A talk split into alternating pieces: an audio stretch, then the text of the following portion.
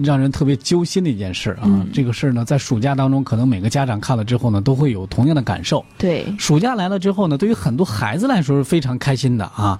除了那个每天让做暑假快乐的时候，对，这暑假一点也不快乐。哎，就只要不让做暑假快乐，都挺快乐的啊。对，但是很多的一些家长因为一些繁忙的工作啊，就也对于孩子来说确实有些发愁。孩子在家里没人管，安全让人担心，贪玩不好好写作业，长时间呢在家里边你要看电视、上网、玩手机。嗯、也没法控制他。对你整天呢举这个手机玩游戏，这孩子你说这这确实让家长们也是担心。对，有孩子俩月假期啊，让家长们可以说是度日如年。熊孩子玩手机出现的这个各种新闻呢，也是层出不穷。嗯，然后一不小心把这个家长的这个什么手机里边钱包给全部给刷出去的，啊，刷空了。把卡给刷爆的，啊，这 太多了。对，但是八月一号的凌晨一点，在保定东站派出所。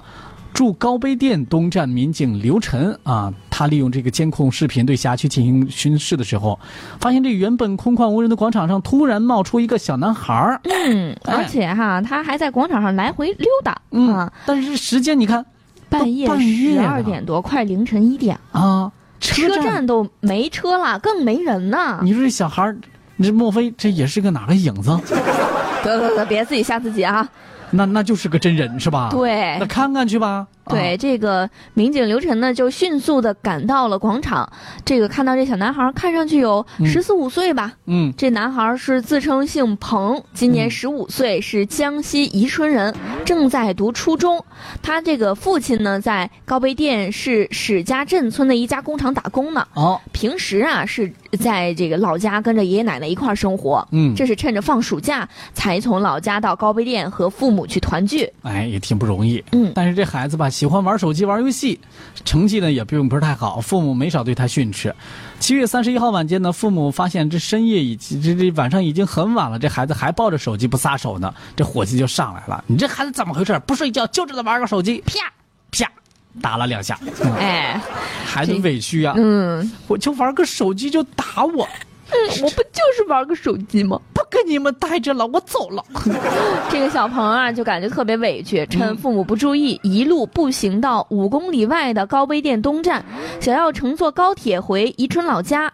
还没想到，嗯晚上十点之后啊，这高碑店东站因为没有高铁停靠了，所以就闭站了。哎，哎，无处可去呀、只能在广场上来回溜达。反正夏天天儿也不是太 冷，对无非就是蚊子多那么一点儿嘛。啊，没事儿，我溜达溜达，应该嗯找不上吧？搞找不上，咬两下也没事儿吧？嗯也不知道去哪儿是吧？就在广场上开始喂蚊子啊！那这个好在民警及时发现了他，嗯，民警呢赶紧把他这个和父母取得联系。随后呢，这个父母这这这个不是父母啊，这个民警驾车把这个小鹏呢平安送到了父母的住处啊。对，这个过度玩手机呢，既容嗯易对孩子的视力造成损伤，也会影响孩子的学习和成长。对，别让这个小朋友的童年只剩下手机俩字儿 了。哎，但是想一想，这个假期当中，对于孩子能够怎样合理的安排，我估计很多的家长对于这个事儿来说，也都会特别的头疼，是对吧？对，我觉得还可以，就是嗯适当的让他去参与一些课外的活动啊，